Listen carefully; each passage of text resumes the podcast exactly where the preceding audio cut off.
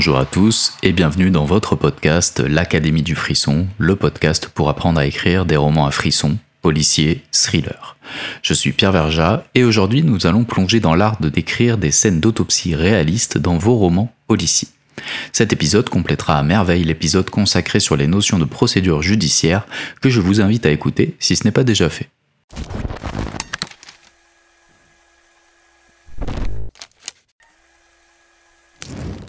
L'une des parties cruciales de l'intrigue d'un roman policier est l'autopsie, où les médecins légistes examinent le corps d'une ou de plusieurs victimes pour trouver des indices sur la cause et les circonstances de sa mort. Mais comment décrire des scènes d'autopsie de manière réaliste et convaincante quand on n'est pas nous-mêmes médecins légistes? Commençons par quelques notions de base de la médecine légale. Attention cependant, petit trigger warning pour les personnes un peu sensibles, nous allons à présent rentrer en détail dans les étapes d'une autopsie. Donc si vous pensez ne pas le supporter, je vous invite à passer à la partie suivante ou tout simplement à aller écouter un autre épisode de notre podcast. La première étape, c'est l'examen externe. Le médecin légiste va commencer par examiner le corps extérieurement. Il observe les blessures visibles, les marques, les échymoses, les cicatrices, les tatouages.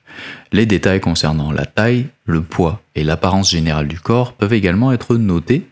Toutes ces informations fournissent des indices initiaux sur les circonstances de la mort. La deuxième étape, c'est l'incision initiale. Après l'examen externe, une incision est pratiquée sur le corps. Généralement, une incision en Y est réalisée, partant des épaules et se rejoignant au niveau de l'abdomen.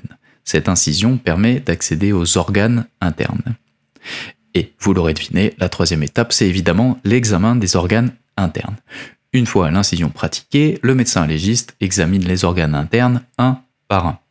Les organes tels que le cœur, les poumons, le foie, les reins et l'estomac sont examinés attentivement. Leur couleur, leur taille, leur consistance et leur apparence sont notées. Toute anomalie, telle qu'une infection ou une lésion, est documentée.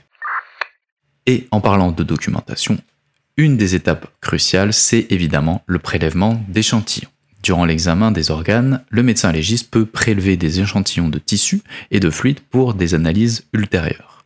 Par exemple, des échantillons de sang, d'urine, de bile ou de liquide céphalorachidien peuvent être collectés.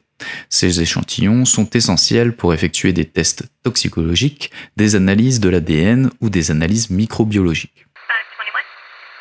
Dans cette même optique de documentation, il y a des photographies et des enregistrements qui sont effectués. Tout au long de l'autopsie, des photographies et des enregistrements vidéo peuvent être réalisés. Ces documents visuels servent à documenter les constatations et peuvent être utilisés comme preuve ultérieurement. Une fois toutes ces étapes effectuées, nous avons ensuite la fermeture de l'incision une fois l'examen des organes terminé, l'incision est soigneusement refermée à l'aide de sutures. L'objectif est de restaurer autant que possible l'apparence naturelle du corps. Et enfin, après l'autopsie, le médecin légiste rédige un rapport détaillé qui résume toutes les constatations et les conclusions tirées de l'examen. Ce rapport constitue une pièce essentielle du dossier médico-légal et peut être utilisé par les enquêteurs, les procureurs et les avocats d'une affaire judiciaire.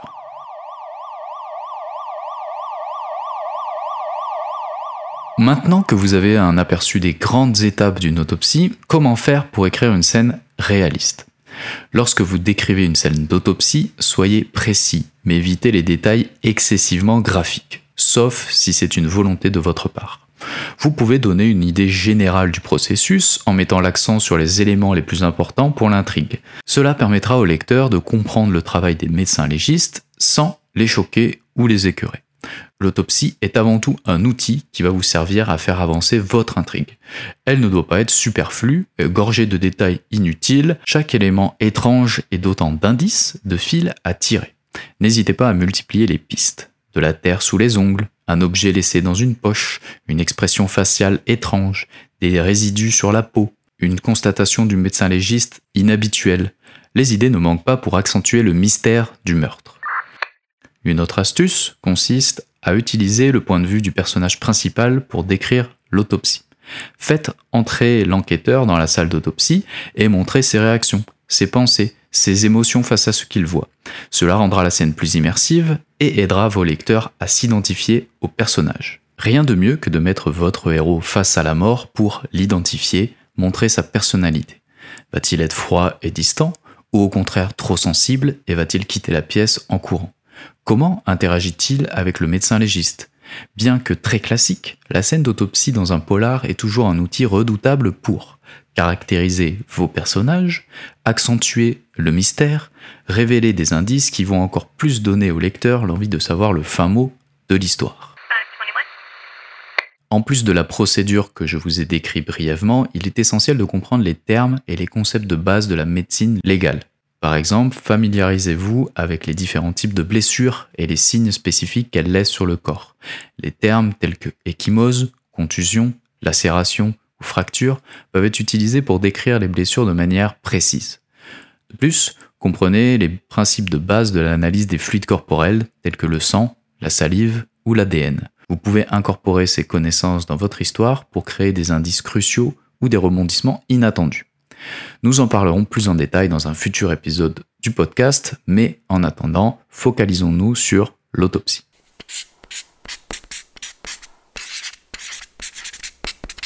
Enfin, n'oubliez pas d'accorder une attention particulière à l'atmosphère de la salle d'autopsie. Décrivez les odeurs, les bruits, et l'ambiance générale pour plonger vos lecteurs dans l'environnement réaliste de la scène. Cela ajoutera une dimension sensorielle à votre récit et renforcera l'immersion des lecteurs dans l'intrigue. De plus, vous pouvez créer des interactions entre l'enquêteur et le médecin légiste. Montrez comment ils collaborent, discutent des résultats et échangent des informations. Cela permettra de développer les personnages et de renforcer le réalisme de l'intrigue.